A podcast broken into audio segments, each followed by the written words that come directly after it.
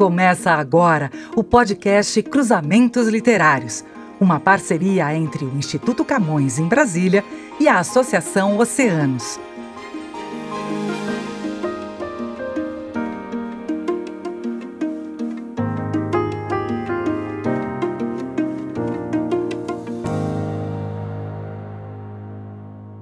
Bem-vindos a mais um episódio do podcast Cruzamentos Literários. Eu sou João Gabriel de Lima, jornalista, escritor e um dos curadores dessa série. Nessa série, uma vez por mês, conversamos com um autor de língua portuguesa para conhecer mais a respeito de sua obra e do modo como pensa o mundo e a literatura. E hoje nós estamos aqui com o Gonçalo M. Tavares, que é um dos mais premiados escritores portugueses. Ele é detentor de vários prêmios, entre eles o Prêmio José Saramago e o Prêmio Oceanos. Ele é traduzido em mais de 50 idiomas e nós vamos falar aqui é, principalmente de dois livros dele que acabam de sair em Portugal, estão saindo em vários países aí de língua portuguesa ao longo desses próximos meses, é, que são O Osso do Meio e O Diário da Peste. Gonçalo, queria começar é, falando aqui do Osso do Meio, mas na seguinte perspectiva. É, você escreveu é, já há bastante tempo, é, entre 2003 e 2007,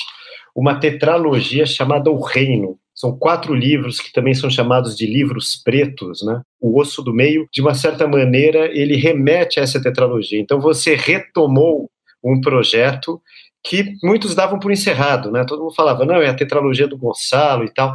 E, aliás, eu me lembro, é, nós estivemos juntos no Festival Tarrafa Literária no Brasil, conversando justamente sobre esses quatro livros. Então, antes de falar do Osso do Meio, eu queria que você falasse um pouco sobre esses quatro livros da tetralogia O Reino, até para contextualizar, né? Com que motivação você escreveu esses livros entre 15 e 20 anos atrás?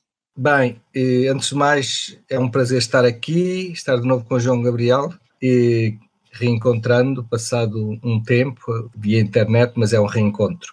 E, e, se calhar antes de falar do Reino, também dizer que o Osso do Meio e Ar da Peste ainda não tem editora no Brasil, espero que em breve saiam, era, era ótimo porque acho que são livros que para mim são muito, muito importantes. O Diário da Peste é talvez dos livros mais, a que eu estou mais ligado e, e que eu acho que estão, talvez marquem o meu percurso e o Osso do Meio, realmente que esteve no, no Prémio Oceanos, e é um livro que está ligado então ao reino, que é um conjunto de livros em que eu tentei estudar o mal. O Osso do Meio, aliás, o próprio título talvez remeta um pouco para isso. É como se a tetralogia tivesse um osso do meio, e esse osso do meio é o, é o livro Osso do Meio, não é?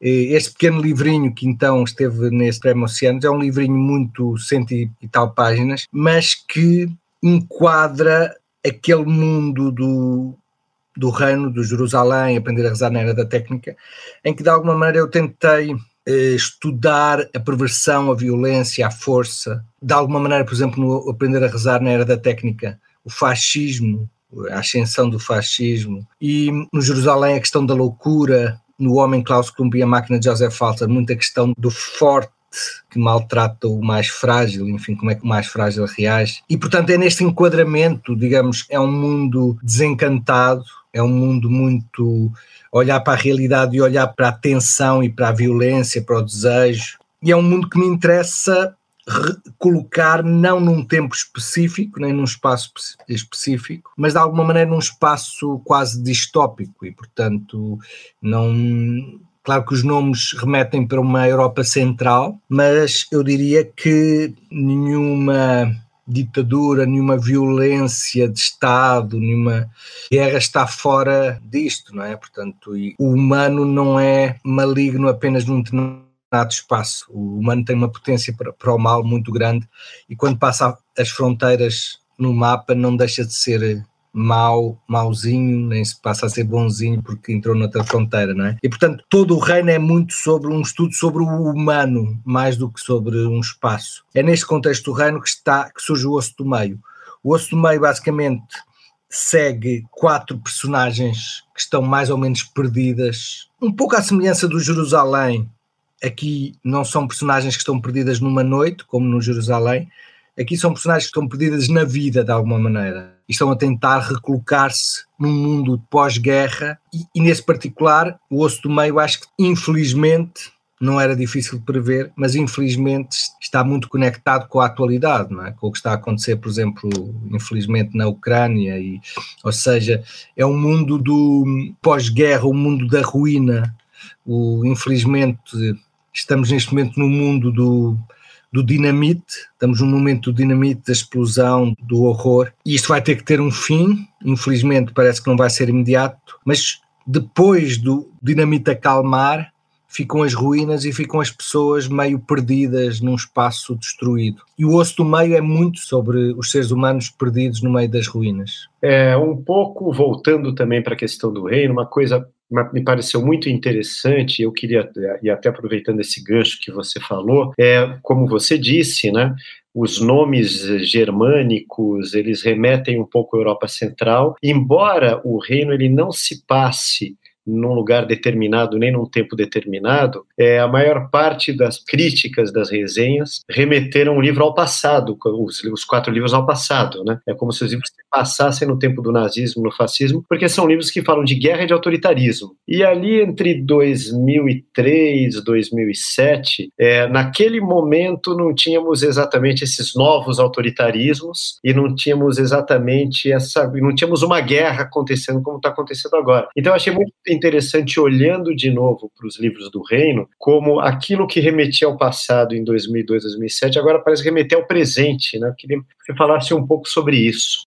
De alguma maneira, eu fico contente em termos literários com isso, porque realmente eu acho que os livros não são livros para um determinado momento. Os livros, espero eu, tento fazer livros que tenham releituras e, portanto, à medida que o tempo vai mudando, que a realidade vai mudando, nós podemos voltar a ler o livro e lemos de uma forma diferente. Eu diria, por exemplo, o Aprender a Rezar eh, talvez tenha saído em 2007 e provavelmente em 2022 vai ser lido de uma forma completamente diferente. E realmente nós vimos hoje a ascensão de, de vários fascismos que pareciam no início do, do século XXI um, estarem mais ou menos extintos, não é? É como alguns dinossauros, é como se alguns dinossauros políticos ou algumas ideologias começassem a ressuscitar, não é?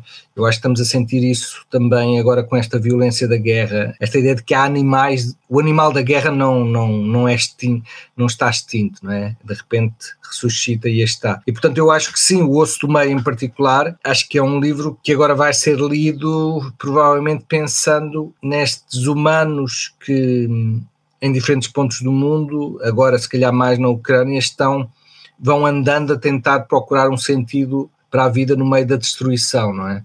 No meio dos seus trabalhos destruídos, das suas casas destruídas, como continuar a viver, não é? No livro Jerusalém, que foi um livro premiado com José Saramago, tem um personagem, o Theodor Busbeck, que ele cria um sistema para diagnosticar a saúde e a doença da história, né? E como é que você acha que esse personagem olharia para o mundo de hoje? É, essa personagem realmente apresenta uma espécie de teoria de que a história tem uma, uma espécie de lógica quase matemática e ele apresenta uns gráficos, um pouco a ideia de que quando há um povo que maltrata um outro de alguma maneira, isso mais tarde ou mais cedo vai requerer uma reação que provoca um reequilíbrio, enfim. E de alguma maneira nós hoje estamos a, a perceber um pouco estes equilíbrios que ficam de trás e que ficam, estas inquietações que de repente mais tarde se transformam em violências. Isso ficou muito evidente, por exemplo, na passagem da Primeira Guerra Mundial para a Segunda Guerra Mundial, em que uma paz que violentou bastante até uma certa dignidade da Alemanha, não é? Depois foi revelar-se uma espécie de grau de ressentimento que criou ali um, um caldo maligno para a ascensão do Hitler e portanto é evidente que a história tem muito de imprevisível e o que vai acontecendo há muita coisa que não podíamos adivinhar mas realmente há, há uma certa lógica há uma espécie de como se fosse um, um movimento das terras um movimento que é subterrâneo e que nós vamos sentindo os tremores, não é? Como se fosse um tremor de terra e de repente o vulcão entra em erupção.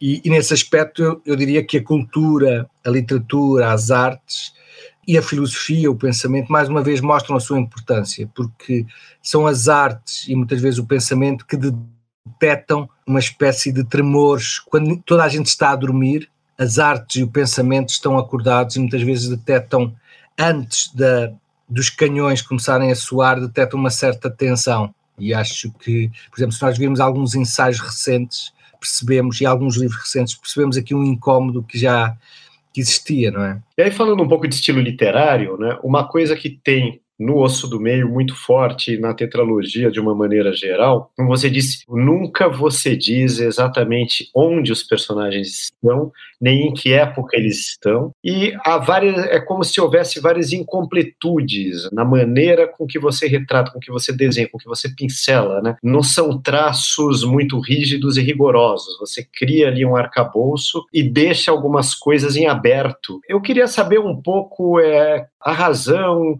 é, de você usar essa técnica. Quer dizer, é, é uma espécie de jogo com a imaginação do leitor, é para deixar os livros também mais atemporais, livros que podem ser lidos em várias épocas. Como a gente falou agora, né? Você lê hoje a tetralogia, mesmo os livros escritos 20 anos atrás, eles você acaba remetendo ao presente. Então, eu queria que você falasse um pouco sobre esse teu jogo de incompletudes. É, isso é uma, observação bastante interessante, realmente.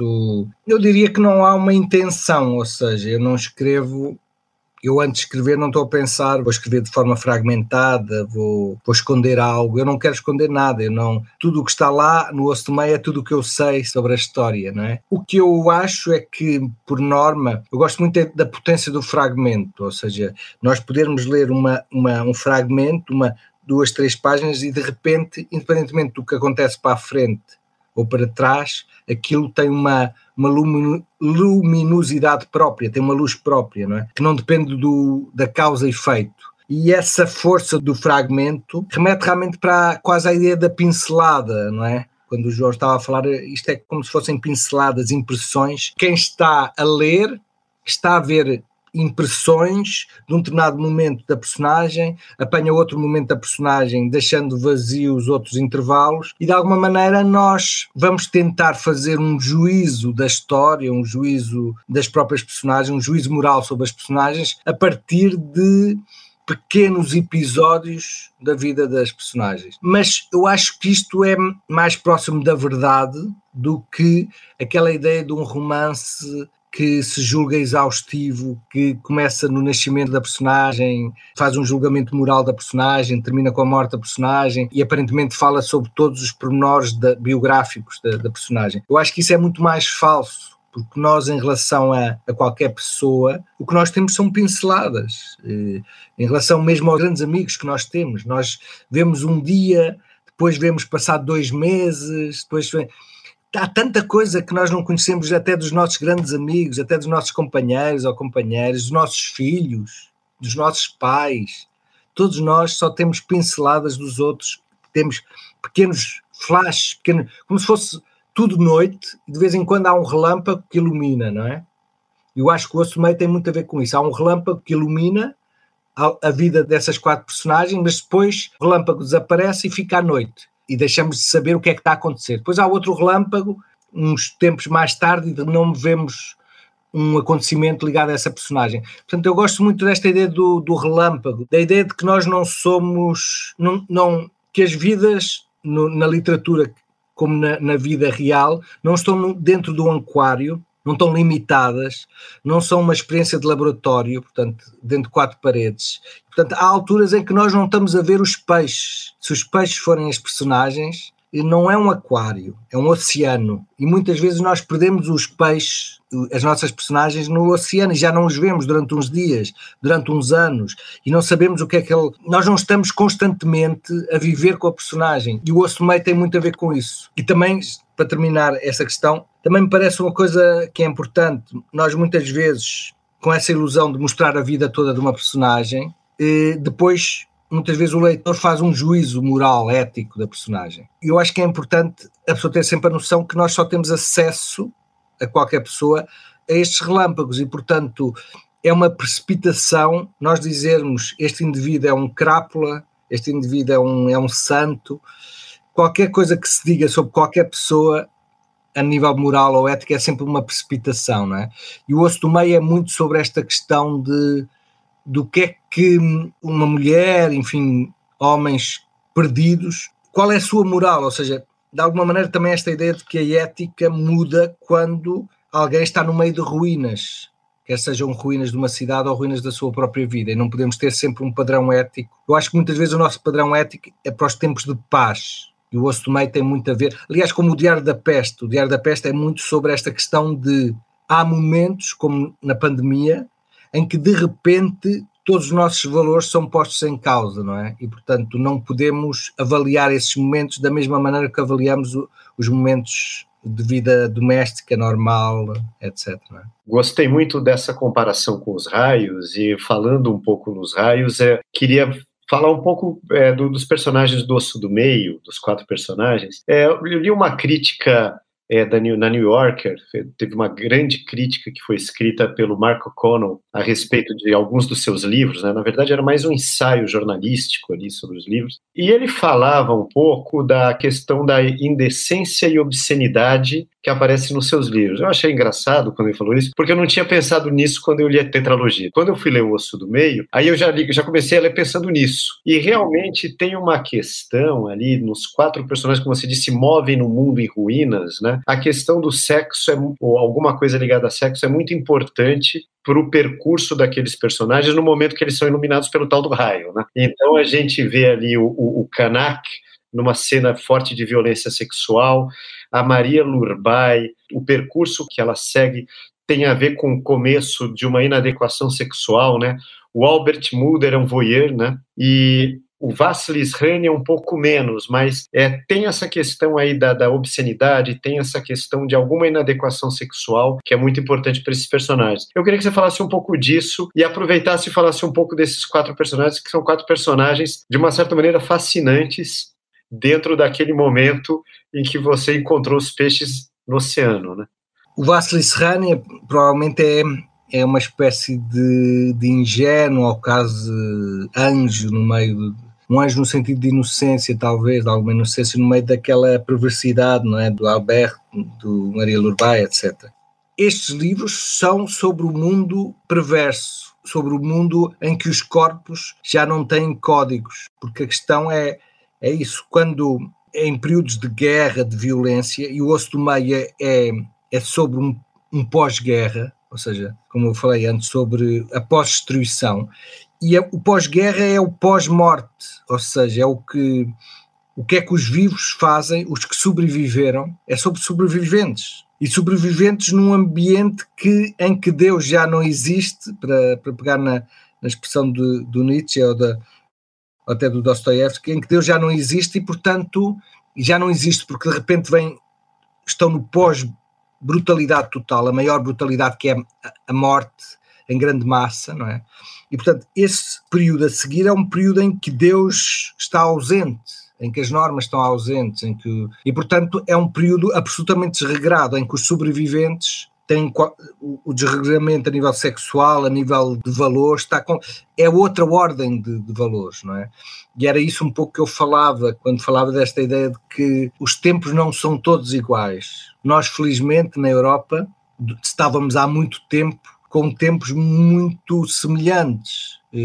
Pode haver uma crise económica, enfim, mas até mesmo uma crise económica, que apesar de tudo, é, se compararmos com uma pandemia ou, ou com uma guerra, que remetem para a questão da morte, a pandemia e a guerra. O Diário da Peste é muito sobre a morte, não é? De repente estarmos a pensar na morte. E as crises económicas, apesar de tudo, quer dizer, é evidente que há, que há grandes tragédias, evidente, evidente que há uma taxa de suicídio muito grande na, quando foi a crise, por exemplo, de 2008, 2009, cá na Europa, em Portugal especificamente, portanto, há sempre tragédias limite, mas eu diria que a guerra e a pandemia remete para a maior tragédia que é a morte. E, portanto, eh, o osso do meio, como o diário da peste, são sobre estes segundos tempos, sobre este tempo paralelo, que é um tempo que não pode ser que não é um tempo doméstico, não é um tempo de regras e, portanto, estas perversões, estes desregrares, são desregrares a todos os níveis. O, o apesar de ser o, aparentemente o mais tranquilo no meio desta confusão, mas há ali uma parte também da, da carne, do talho, uma coisa meio de alimentação, meio de descontrole. Portanto, há um descontrole, é como se os organismos estivessem descontrolados, não é? É muito sobre isso este livro. Perfeito. Bom, agora, Gonçalo, queria que você lesse um trecho do osso do meio aqui para os ouvintes do podcast Cruzamentos Literários. A janela é a parte da casa feita para os olhos. A porta, a parte da casa feita para os pés e para as pernas. Uma chávena incompetente caiu no chão, assustando o velho Kanak. A orquestra militar exalta a beleza de instrumentos sonoros que não disparam. Kanak, da janela feita para os olhos, observa a embarcação de sapatos pesados em passo uniforme. O velho Kanak está no hotel, os cotovelos sérios pousados sobre o caixilho da janela. Chávena partida no chão, cacos por sítios desconhecidos do quarto. Na infância, o vidro era um material que vigiava, estupefacto, as brincadeiras das crianças, como os animais maus no escuro, prestes a atacar. Cuidado com os vidros, diziam as mães. Depois limpo os vidros loucos, pensa o velho Kanak. Agora estou a ouvir o exército que canta. E cantavam. Chove sobre edifícios públicos. Uma rapariga, talvez 17 anos, loira, cocheia. Kanak troça em privado, mas mantém o ar sério, respeitoso. A rapariga passa, Kanak sorri. Os soldados de músculos otimistas, concentrados no dó-ré-mi, invadidos por esgares no rosto que lembram artistas incivilizados, atentos exclusivamente ao seu interior, esquecidos do mundo, como desmemoriados ou assassinos. Não te esqueças do mundo, pensou Kanak, e de imediato tocou na arma que guardava presa às calças. Perceber para que lado tomba o mundo para perceber para que lado se deve apontar. Kanak sorriu. Nenhuma ingenuidade. Kanak não tem cólera na cabeça. Raciocínios voluntários avançam, delicados, cada um na sua vez, como rapazinhos bem comportados, calções curtos, uniforme tranquilo. Eis pensamento na cabeça do velho. No meio do jardim do hotel, rapariga loura cocheia, simulando não querer seduzir. O velho Kanak acariciou o sexo. A rapariga mantém-se a 15 metros. Certamente viu aquele gesto obsceno, apesar de controlado. Que queres, velho? Que queres, menina? Kanak pegou na parte principal das ruínas da chávena. Em miniatura estava ali Roma antiga, o que sobrevivera de fortes impérios, de vidas magníficas. A parte principal que resiste ao tempo é fortuita. Um erro pode deixar vivo o mesquinho e enterrar aquilo que um momento antes dava ordens. O que restava agora da chávena tinha um formato imprevisível há um minuto. Alterações guerreiras da matéria espantavam-no o suficiente para chegar a franzir a testa e assim ficar durante segundos, sobressaltado. Porém, Kanak não se cansava, respondendo aos golpes do mundo sobre a sua vida ou sobre os objetos que o rodeavam. Chávena para o lixo e terminou. Nem olhou para os vidros minúsculos no chão, não queria dar atenção aos seus pés apenas aos seus olhos. De novo, dirigiu-se à janela. Rapariga entrou no quarto, loira, cocheando menos, porque no quarto de hotel há menos espaço do que no resto do mundo. Anda-se menos, cocheia-se menos. Rapariga loira, que idade terá? 18? Gonçalo, queria falar um pouco agora sobre o livro Diário da Peste. O livro Diário da Peste, ele, ele foi feito a partir de várias crônicas, vários textos que você fez para jornal e pega a pandemia no mundo inteiro. É, eu queria que você falasse um pouco a respeito do livro, especialmente sobre o caso dos trechos passados no Brasil. É, me soaram bastante interessantes, até pelo fato de usar uma linguagem brasileira, o que é uma coisa difícil é, para um autor não brasileiro escrever em português brasileiro. Queria que você falasse um pouco sobre isso. O Diário da Peste passa-se em todo lado, não é? É, uma, é um relato do, de, de uma série de acontecimentos que era em todo lado. Portanto, eu estava em Sintra e ia recebendo notícias, quer de Portugal, quer do Brasil, quer de Espanha, e, e portanto é um, é um, diário em que, em que de alguma maneira eu sou uma espécie de receptor de, e também emissor emocional do que é que estou a sentir, mas também receptor de uma série de notícias que eu vou recebendo, não é?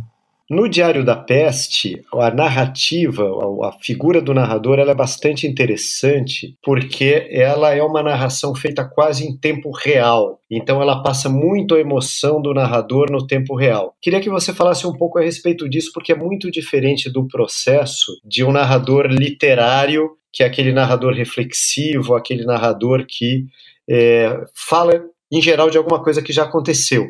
E esse ele está falando de uma coisa que está acontecendo. Queria que você falasse um pouco sobre isso.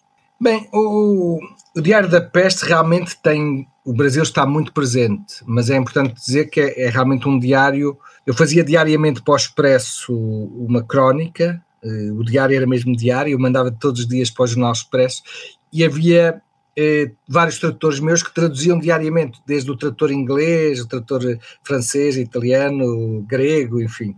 espanhol, e portanto o, o, diário foi saindo também em vários jornais ao mesmo tempo, e eu ia recebendo informações, quer dos meus tradutores, quer de leitores gregos, e de repente eu, eu ia recebendo informações de que na Grécia havia uma, no confinamento, eh, havia um conjunto de números de 1 a 6, e portanto a pessoa para poder sair tinha que mandar um número, cada número representava uma situação, por exemplo, o número 4 representava sair de casa para ir dar de comer aos pais, para dar assistência aos pais, e portanto a pessoa mandava o número 4 para o governo e o governo eh, confirmava que aquela pessoa tinha um pai que dava assistência e dizia ok, e a pessoa saía com o telemóvel e, e quando aparecia a polícia mostrava o número 4, estava tudo bem. E portanto, e isto é um exemplo do que, do que eu fui recebendo, não é? E do Brasil, eh, como tenho vários amigos, enfim, eh, houve logo uma, uma, um caudal mesmo enorme de informação. Muitas dessas referências do Brasil e até da linguagem mais ligada ao Brasil, tem muito a ver também com citações de jornais. Houve uma altura muito marcante. Alguns jornais fizeram uma espécie de epitáfios sintéticos muito poderosos, e eu cito no Diário da Peste, por exemplo, Evelinda, que com 68 anos eh, morreu de Covid, gostava muito de macarrão com tal, e portanto muitas vezes falava-se do, do, prato que ela gostava, do, do, filho, do tipo de coisas que fazia com o filho, coisas muito sintéticas. Eu usei isso muito no, no Diário da Peste, precisamente porque esta ligação também com o Brasil, e, e porque em determinada altura, enfim, não foi só no Brasil, mas em determinada altura no Brasil, e do Brasil vieram imagens aterradoras, enfim, de, de, de, valas comuns, enfim, houve ali um período muito descontrolado. Aqui em Portugal também houve mais tarde, em janeiro de 2021, foi um, período mais terrível, em que havia ambulâncias que faziam fila, não é, nos, nos hospitais, e, mas no Brasil foi mais cedo e, portanto, digamos foi um dos países, até pela minha ligação sentimental ao Brasil, que mais me chocou. Eu diria que Claro, antes do Brasil o que aconteceu foi Itália, foi o grande choque, e depois Espanha, pelo facto também de serem vizinhos, não é? Nós quase sentirmos como se fosse uma onda que estava em Itália, passou para a Espanha e estava a chegar a Portugal. Mas realmente no Brasil, até porque há a questão da pobreza que, que também existe em Portugal, mas pronto, infelizmente, se calhar existe mais no Brasil. E realmente a pobreza eh, no, nesta questão da pandemia, como na questão das guerras, infelizmente, há uma diferença entre a pobreza e a, e a riqueza, ou a pobreza e a não pobreza, na, na, forma como se resiste a uma pandemia, a uma guerra, etc. É claro que isto não é uma regra, claro que há exceções, mas realmente as pessoas mais pobres têm menos capacidade para se defenderem. E, por exemplo, esta questão de realmente as pessoas terem que sair à rua para trabalhar diariamente também dividiu muito as pessoas. E no Brasil, realmente, esta ideia de que há pessoas que não podem deixar de, de ir trabalhar um dia, dois dias ou uma semana é muito potente. Para nós, se calhar, que temos um trabalho mais que é um luxo, que é este trabalho que pode ser feito via à distância, não é? De repente, nós podemos não sair de casa uma semana, duas semanas, um mês, dois meses, mas isto nós temos de ter a noção que é um luxo e realmente também aqui a questão da pobreza se notou no Brasil, enfim, muito, mas por exemplo também na Índia, houve uma altura em que apareceu Covid, apareceu com força na Índia e era terrível perceber que as pessoas diziam eu tenho que sair porque senão eu morro de fome, eu tenho que trabalhar hoje eu acho que também a pandemia mostrou como o trabalho à jorna, eu não sei se no Brasil se usa este termo, à jorna, não é? Vem do jornal, do, do, a ideia de diário. Este pagamento à jorna, a pessoa receber por dia, como isto ainda existe e como esta ideia de nós termos um, um mês ou dois de avanço de ordenado é é um luxo, não é? E, enfim, portanto, eu acho também esta questão da pobreza, de alguma maneira, ficou aqui muito evidente também na questão da pandemia. A pandemia revelou que o vírus, apesar de tudo, não é um vírus absolutamente cego, não é? É, no Brasil, a gente tem uma expressão para esse tipo de trabalho que é, chama-se da mão para a boca. Ah, é. da mão para a boca, isso é, é interessante. Contaram-me em alguns sítios, por exemplo, em, eu nasci em Angola, em Luanda, mas nunca voltei, enfim, tenho bastante curiosidade e amigos lá. Mas, por exemplo, num, num bairro muito pobre dos arredores de Luanda, que tem até o um nome de uma, uma telenovela brasileira, agora não me recordo qual é o nome do bairro, mas eh, contam, por exemplo, que algumas senhoras com uma certa idade que vendiam uma espécie de pó à entrada do, da, dessa grande favela, digamos. E parecia quase droga, não é? E as pessoas foram perguntar e depois perceberam o que é que era. Era sabão. E, por exemplo, portanto, ali naquela grande favela vende-se sabão para o próprio dia. Portanto, as pessoas só conseguem comprar sabão para um dia. E isto é, é realmente é um mundo que é que muitas vezes nós nós achamos que não existe, não é? mas é um mundo violentíssimo e, e realmente é o mundo das pessoas que têm que sair todos os dias, quer estejam doentes, quer estejam cansadas, quer estejam, enfim, não há essa possibilidade de suspender o trabalho, não é? E isto é inaceitável. Eu acho que é muito século, século XIX, não é? Século XVIII quase. A, a explosão da pandemia em alguns países da América Latina, eu li notadamente o Peru, teve a ver com o fato de que as pessoas não tinham geladeira em casa.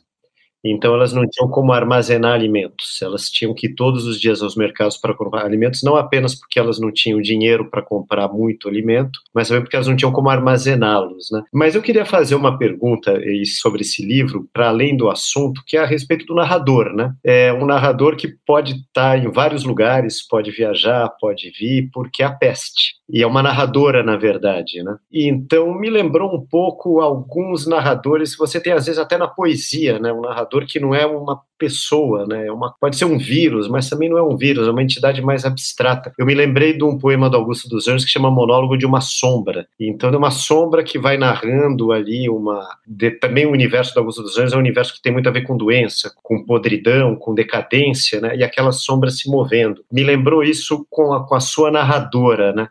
Queria saber como é que você definiu essa narradora, como é que você criou. É, porque é, é mulher mesmo? É uma, narra, é uma narradora? Não, não, quer dizer, o, ali eu assumi a forma do diário, portanto, a forma do diário é uma forma do eu. Claro que muitas vezes eu ia colocando.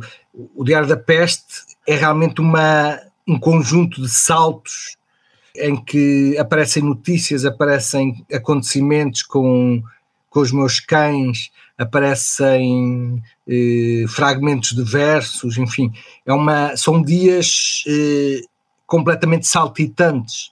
Mas a, a, a, ideia ali era muito fazer uma. estar presente no próprio dia, isso me pareceu importante e, e por isso a noção de diário era eu estou naquele dia e tento percorrer o dia eh, das formas que posso. E precisamente pelo facto de estar confinado, muitas vezes é a cabeça que percorre o espaço.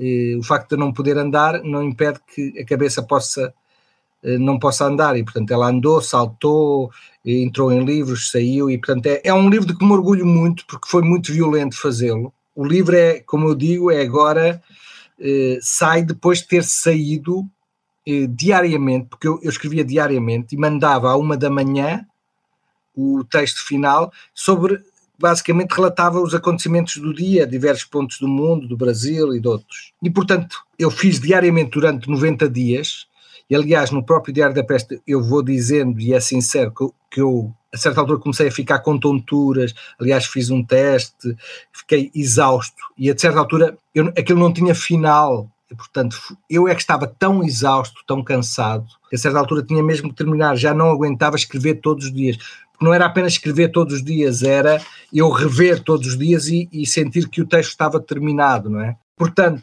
de alguma maneira, o que eu me orgulho desse livro, e acho que é um dos livros mais importantes do meu percurso, é que eu fiz aquilo em direto, ou seja, aquele dia, eu escrevi naquele dia, eu mandava, as pessoas liam na manhã seguinte, muitas pessoas foram acompanhando, eu ia tendo feedback, talvez seja o livro que mais chegou às pessoas emocionalmente, por exemplo, a quantidade de pessoas que cá em Lisboa, mas por exemplo eu também recebia mails da Grécia, etc. Mas, por exemplo, em Portugal, que param ainda hoje e me agradecem o Diário da Peste.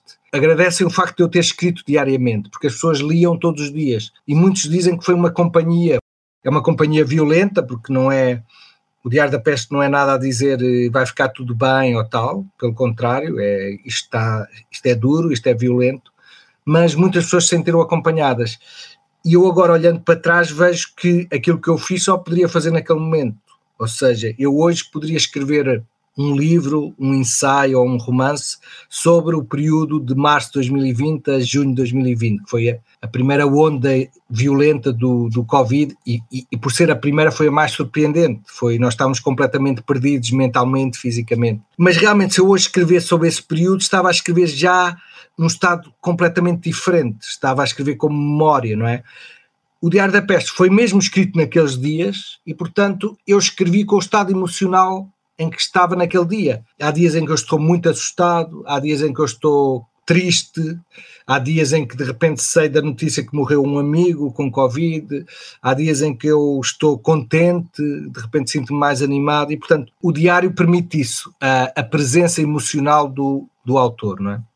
É como se fosse um gênero novo, né? um romance escrito em tempo real. Sim, sim, um pouco isso, acho que é um pouco isso. E eu também senti que era um acontecimento tão importante, eu senti que a pandemia era um acontecimento tão importante que eu, eu tinha que estar presente como, tinha que marcar presença, ou seja, o que eu senti é, se eu considero que o que faço é minimamente forte, quando acontece um acontecimento com esta potência, se eu me escondo, é sinal que eu não tenho força suficiente para tentar dialogar com este monstro que é a pandemia, não é? E, portanto, foi também uma, eu diria uma quase uma a marcação de presença. Eu tenho que estar presente e tenho que ser forte o suficiente para fazer qualquer coisa que literariamente, de que literariamente me orgulhe e não refugiar-me na, na, a ler poesia ou a escrever ficção sobre uma ida a Marte. Não, de repente é aquele acontecimento e acho que os criadores têm que estar presentes diante destes grandes acontecimentos. E nesse aspecto eu orgulho mesmo muito, muito, muito do Diário da Peste, porque foi saiu-me, foram três meses que me saíram mesmo da pele eu terminei exausto. Eu estive depois duas ou três semanas quase sem conseguir fazer nada, mas, mas fico contente muito com o resultado. Para finalizar, e juntando um pouco o Osso do Meio com o Diário da Peste, né, o Osso do Meio ele é um livro a respeito de sobreviventes é, de uma guerra ou de um autoritarismo ou de algo muito violento. Né? A humanidade vai sair muito diferente dessa peste que nós passamos é, como é que a gente vai sair desses escombros? Eu penso que já houve, já houve, penso não, já houve anteriormente muitas pandemias, muitas guerras, enfim, o, não saímos nem purificados nem, nem mais apurados na maldade, não é? Acho que continuamos a ser humanos e não. O que muda tem a ver muito com uma geração, ou seja, estas gerações vai afetar muito, eu não tenho dúvidas nenhumas, principalmente as, as crianças. Há qualquer coisa que vai ficar para sempre, quer dizer, o que eu assisti, que, que certamente no Brasil também assistiram, quando uma mãe grita para o filho com dois anos que está a correr para outra pessoa, grita como se tivesse ali um perigo gigantesco, como se tivesse ali um abismo, e o abismo é a outra pessoa, ou seja, a outra pessoa torna-se perigoso, outra pessoa torna-se um quase um terrorista, como se, a sensação que eu tinha era que todos havia um tal medo da outra pessoa, se a outra pessoa passasse o vírus, que era como se se outra pessoa fosse portador de dinamite e de repente todos eram potencialmente terroristas e todos podiam nos bombardear, não é? E isto para quem tem 40 anos, 30, 20 é violento, para quem tem 4, 5, 2, 7, 8 é violentíssimo e é quase. vai ser difícil esquecer. Até porque foi um período longo, eh, a certa altura já estamos quase em dois anos, e portanto, como é que uma pessoa, uma criança que cresceu com a ideia de que o outro qualquer outra pessoa o pode matar ou é perigosa, como é que ele vai desenrolar isto? Portanto, eu acho que a grande tragédia para uma geração mais nova vai ser essa: voltar a confiar no ser humano, voltar a confiar no toque, não é? No tato. Coisas que são quase sagradas e são a base, quase, por exemplo, da vida humana. A ideia de que nós só sobrevivemos porque há um um toque humano da mãe, do pai ou de alguém que nos agarra quando nascemos e que nos impede que impede a queda, que nos dá de comer, e tudo isso tem a ver com o toque, com a pele, com a proximidade. E de repente nós tivemos um período em que a proximidade era perigosa, em que a proximidade era insultada, era ameaçada, e portanto há aqui um curto-circuito mental e quase antropológico que vai ser difícil mudar, mas as gerações vão passar e o ser humano será sempre a mesma besta e, o mesmo, e a mesma potencialidade extraordinária que é, ou seja, continua a ser uma, uma potencialidade extraordinária para a bondade, e vimos isso na, na pandemia, houve pessoas que fizeram gestos absolutamente generosos, e incríveis de dádiva, e, por outro lado, ao mesmo tempo, houve pessoas e situações que foram totalmente, foram absolutamente execráveis, como, por exemplo, eh, no início, quando não havia máscaras, algumas máscaras serem vendidas a 20 euros, e, ou seja, um aproveitamento económico absolutamente perverso, aí sim, absolutamente perverso. E, portanto, é isto, a maldade e a bondade não dependem, estão potencialmente no ser humano e, portanto, isso não vai mudar, mas preocupa muito estas novas gerações, como é que vão voltar a acreditar na proximidade humana como algo positivo e não trágico, não é?